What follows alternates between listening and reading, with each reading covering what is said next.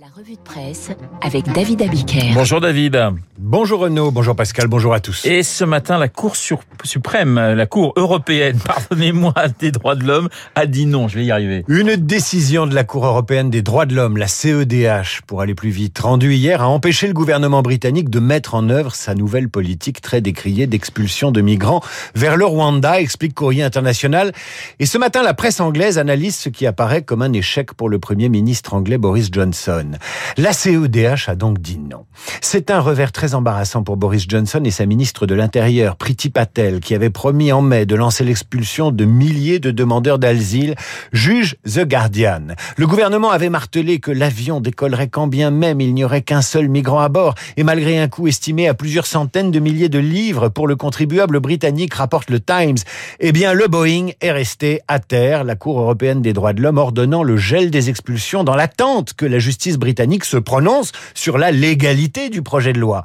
Interrogé par le Daily Mirror, Sangeet Shah, professeur de droit international, estime que la seule façon pour Londres de se soustraire à la décision de la Cour serait de sortir de la Convention européenne des droits de l'homme. Une option que n'écarte pas Boris Johnson, mais qui placerait le pays dans une position délicate et verrait la Grande-Bretagne rejoindre la Russie et la Biélorussie parmi les pays défiant la Cour européenne. Mais dans son éditorial, le Times estime qu'on ne devrait pas reprocher au gouvernement de chercher une solution au problème persistant des traversées illégales et dangereuses de la Manche. Honte à Londres, s'insurge ce matin le journal La Croix. Il est choquant, explique Jean-Christophe Ploquin dans La Croix, que l'un des pays les plus riches du monde externalise ses procédures juridiques et les confie à un autre pays situé à plus de 6000 kilomètres. Moyennant 140 millions d'euros octroyés à Kigali, le gouvernement britannique délègue au Rwanda le soin d'examiner si un demandeur d'asile a le droit à une protection.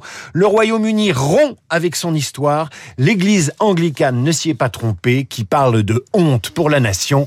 Voilà un édito qui pourrait illustrer le sujet du dernier numéro de Philosophie Magazine. Penser, c'est dire non. Et ce matin, penser, c'est passer le bac et les journaux passent à leur façon l'épreuve de philosophie. À commencer par le Figaro qui se lamente. Quelques 500 000 lycéens vont plancher ce mercredi sur la philosophie, mais celle-ci a perdu son aura et ne marque plus le coup d'envoi de l'examen. Le Figaro regrette que l'épreuve n'ait plus le même poids qu'autrefois. Son coefficient n'est plus aussi important. Elle est isolée au mois de juin, juste avant l'oral, et les étudiants sont démobilisés. Et puis tout est joué à 82% à ce stade de l'année en raison de la pondération du contrôle continu.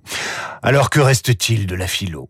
Une épreuve de 4 heures, trois sujets dont un commentaire de texte et la nécessité pour les élèves de maîtriser la technique de la dissertation, ce qui implique, confie une prof de philo au Figaro, une maîtrise étroite de la langue, un jugement critique, ce qui peut être utile dans les études supérieures, dit-elle modestement. C'est vrai qu'une maîtrise de la langue peut être utile dans les études supérieures, ça peut, euh, ça peut laisser à réfléchir. Vous apprendrez en lisant Le Figaro que seuls 10% des élèves choisissent désormais la spécialité philo et que parmi ces élèves, il y a 80% de filles. Faut-il donc, en lisant Le Figaro, désespérer du bac philo? Eh bien non, la philo, c'est rigolo, surtout quand les journaux s'y mettent. Un regard sage sur l'actualité dans Libération et La Croix qui donne la parole à des philosophes. Commençons par Libération qui se demande si l'union fait la force. Évidemment, Libération songe à la NUPES, mais on pourrait penser à cette majorité fragile qui menace le camp macroniste. Plus on est de fous, moins on délire, explique le philosophe Michael Fossel, que le score des insoumis n'impressionne pas. Moins on délire, dit-il, sur la même folie, plus il y a de chances que nos opinions se neutralisent, dit-il, estimant que c'est dans le conflit que la gauche est créative et pas dans l'union.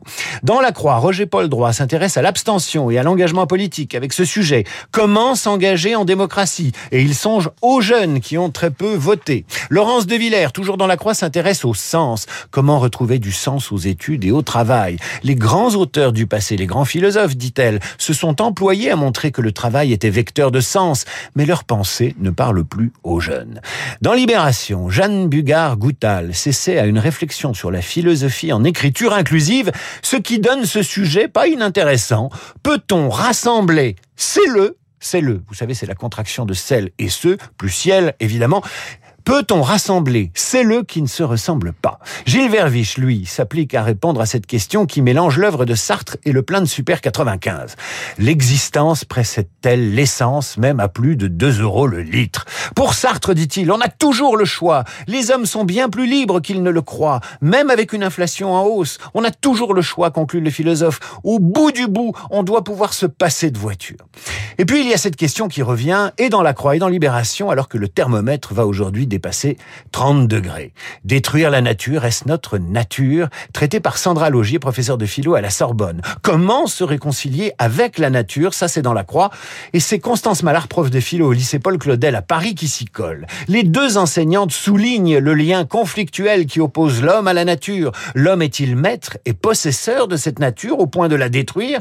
Ou doit-il coexister avec elle comme l'élément d'un tout? Vaste sujet. Et il n'est pas impossible que ce matin, dans les salles d'examen, la philo se mêle d'écologie. Des salles d'examen où l'on redoute, David, la chaleur. Les syndicats de lycéens appellent l'éducation nationale à mieux anticiper les épisodes de canicule, explique Libération, pour qui l'épreuve de philo pourrait ressembler à une épreuve de Colanta ou l'un des douze travaux d'Hercule, avec 29 degrés à Paris, 31 à Nantes ou encore 33 à Toulouse. Il n'en fallait pas davantage pour que la fidèle et la voix lycéenne déplorent, je cite, la rudesse des conditions d'examen. Ces syndicats de lycéens s'insurgent contre la vision court-termiste de l'éducation nationale qui n'a pas, selon eux, favorisé la rénovation thermique des établissements scolaires.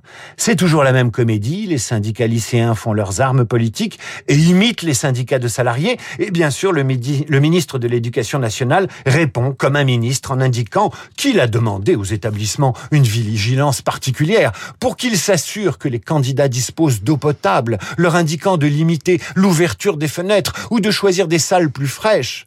On en est là donc en 2022 au moment de passer l'épreuve de philosophie. Le ministre s'est même senti obligé, rapporte Libération sans rire, de préciser qu'il n'y aurait pas de coup de pouce pour compenser les conditions d'examen. Alors évidemment, devant l'application du principe de précaution jusqu'à l'absurde, devant le maternage institutionnalisé, on songe encore à imaginer des sujets de philosophie. Je vous en suggère trois. Dois-je déléguer au ministre de l'Éducation nationale ma responsabilité individuelle de penser à ma bouteille d'eau? Le syndicalisme étudiant est-il un jeu de nupe? Enfin, vous aurez quatre heures pour commenter cette citation de Descartes un peu travaillée.